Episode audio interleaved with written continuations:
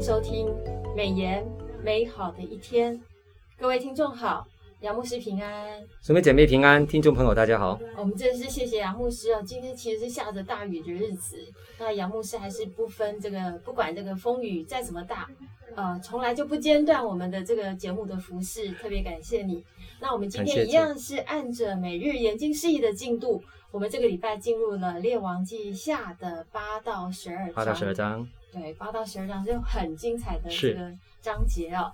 那我们知道，那个先知以利沙承继以利亚的使命之后，他行了好多的神迹。是的。那服饰也遍及了各地哦，还历任了几代的这君王，包含了约兰、耶户啊、约哈斯啊，还有约阿斯这几个君王。那其实以利沙服侍的对象也有包含这个。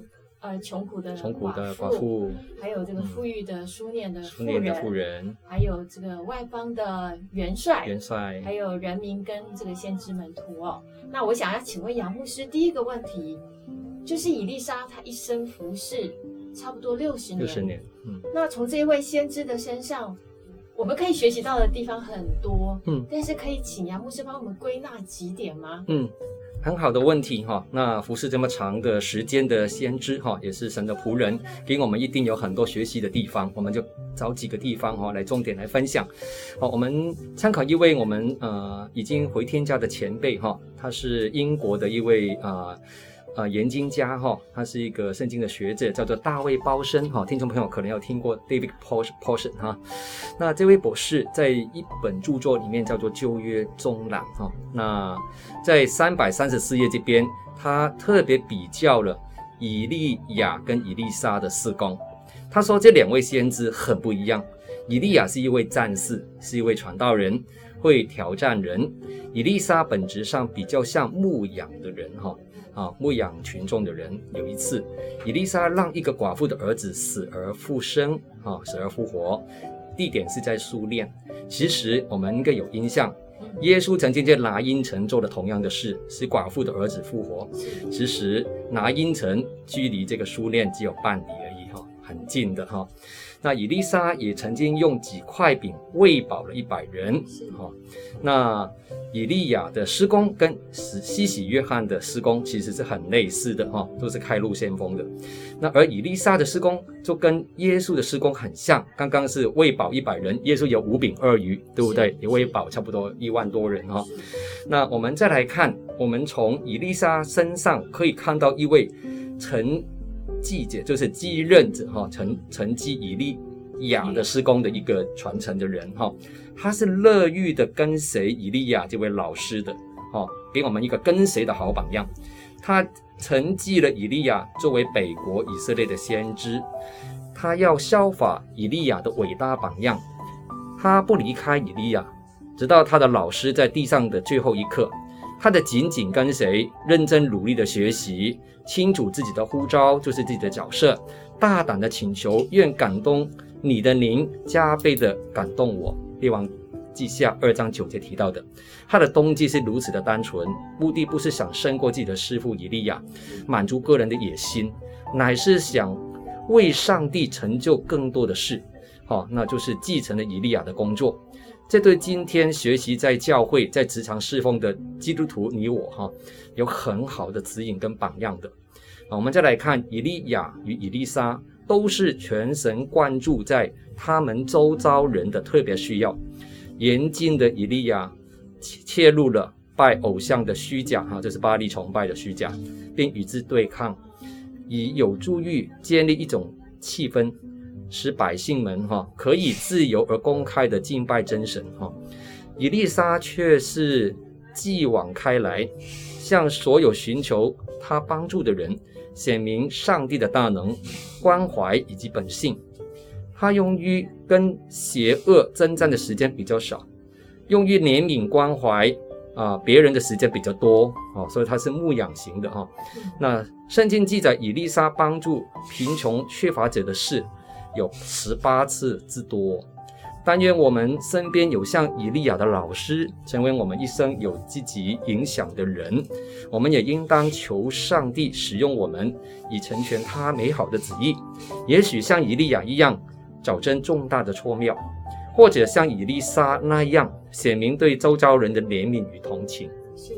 我们发现神在不同的时间、不同的地点使用人不同的这个恩赐才是，所以我们其实应该看重自己的这个位分跟恩赐，努力的去发挥彼此的配搭。好。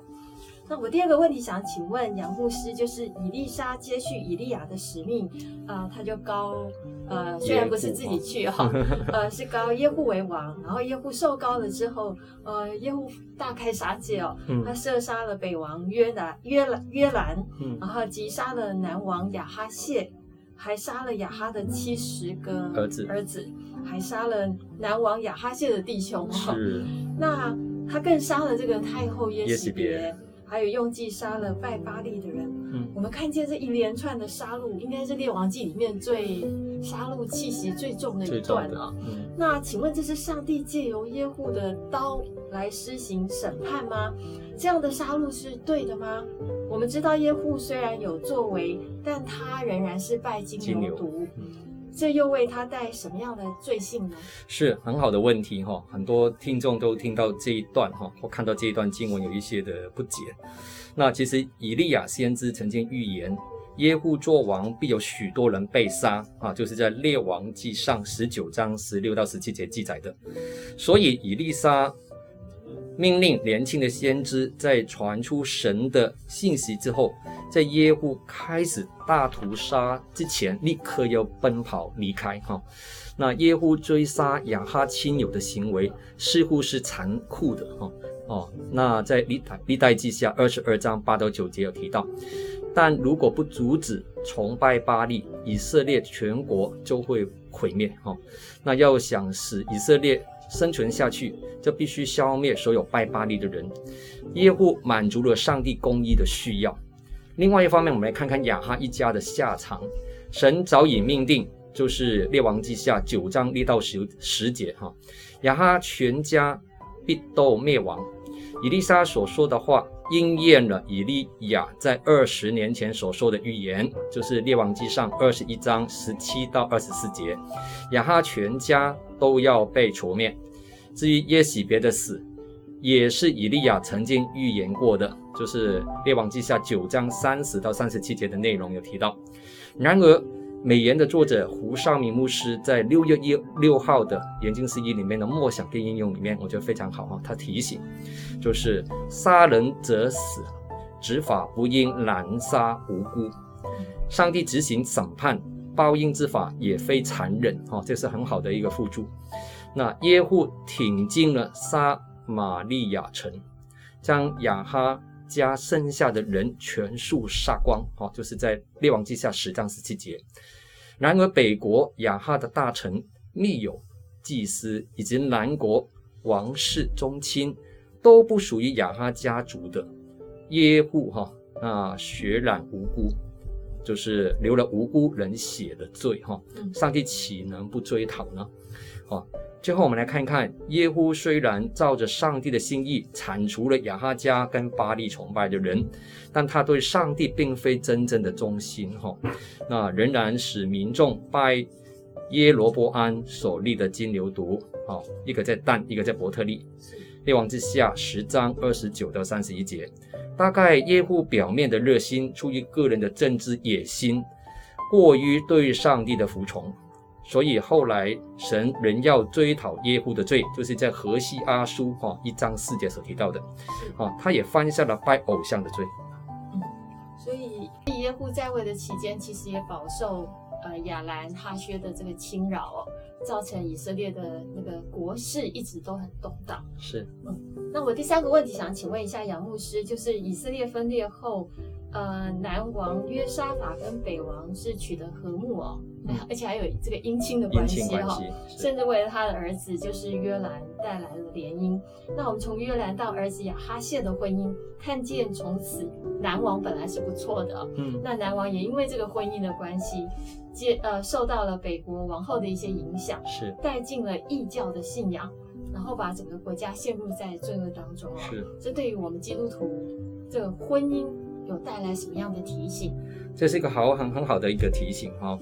那列王记下十一章一节，我们来看一下亚哈谢的母亲亚他尼亚见他儿子死了，就起来剿灭王室。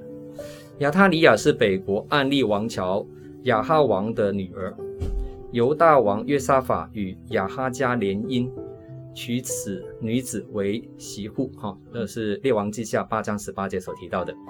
亚他尼亚嫁入南国。同时，他也把巴利拜巴利的这个信仰带进了犹大国。这件事情不但使南国陷入巴利拜巴利的这样一个大罪里面，因为他是巴利的主主要的祭拜祭拜者哈，如同耶洗别一样哈。同时，大卫家几乎遭到灭门之火。那亚他里亚见了自己的儿子哈亚哈谢被耶户杀死了。正常来讲，做妈妈的要为儿子来报仇的，对，那就是兴兵讨伐这个凶手耶户才是正确的反应。但是很奇怪，他不仅没有这样做，反而起来剿灭王室，就是他自己的孙辈。因为亚塔里亚的丈夫越南在登基做犹犹大王后，已经将自己的弟弟杀光了。后来菲利斯人入侵，哈。除了他的幼儿亚哈谢之外，其他的都被掳掠杀害了。亚哈谢死了以后，应该由他的儿子继位，但亚他尼亚似乎并不甘心只做国王的祖母，哈，为了在男性掌权的犹大王室当中争取实权，哈，他不是，呃，血腥的除灭了所有可能做王的大卫后裔，在千钧一发之际，哈。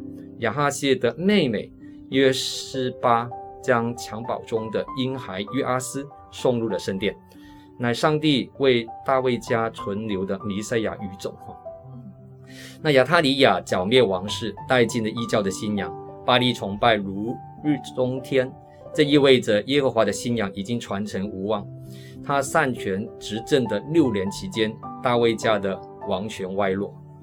这段惨痛的历史提醒今天的基督徒，在婚姻对象择偶方面要非常谨慎。摩西对君王的提醒是，他不可为自己多立妃嫔，恐怕他的心偏邪哈；也不可为自己多积金银。哦，生命记十七章十七节提到的。尼西米也向被掳归回的同胞劝告，并不将我们的儿女嫁给这地的居民，也不为我们的儿子娶他们的女儿。尼希米记十章三十节，我鼓励教会可以多关心弟兄的事工，愿上帝在台湾兴起更多敬虔爱主的弟兄，让教会的姐妹们可以有更多机会和遇见同样信仰的好弟兄，彼此来交往，进入婚姻，对基督的信仰哦，我们是有可以传承下去的盼望。是。所以我们也从《列王记》里面读到这个婚姻这一段的这个过程。一个王好不好，其实他的母亲很重要，呃，他的另外一半是非常非常重要的。那愿我们大家都从读《列王记》当中学习到这个真理。那每日研经释义是台湾历史最悠久的灵修的季刊。我们最近呢，这个第三季的每日研经释义也即将上市。那我们下一季的精卷呢是啊，但以理书跟何西阿书。还有帖撒罗尼迦的前后书哦，尤其是但以理书是大家很引颈期盼的一个章节，呃，请大家千万不要错过这个机会，让我们每个礼拜四的美言美好一天，杨牧师的分享可以让大家更看到更多属灵上面的亮光。那我们今天美言美好的一天就分享到此，谢谢您的收听，愿上帝的话语丰富充满我们的生活，使大家。福杯满溢。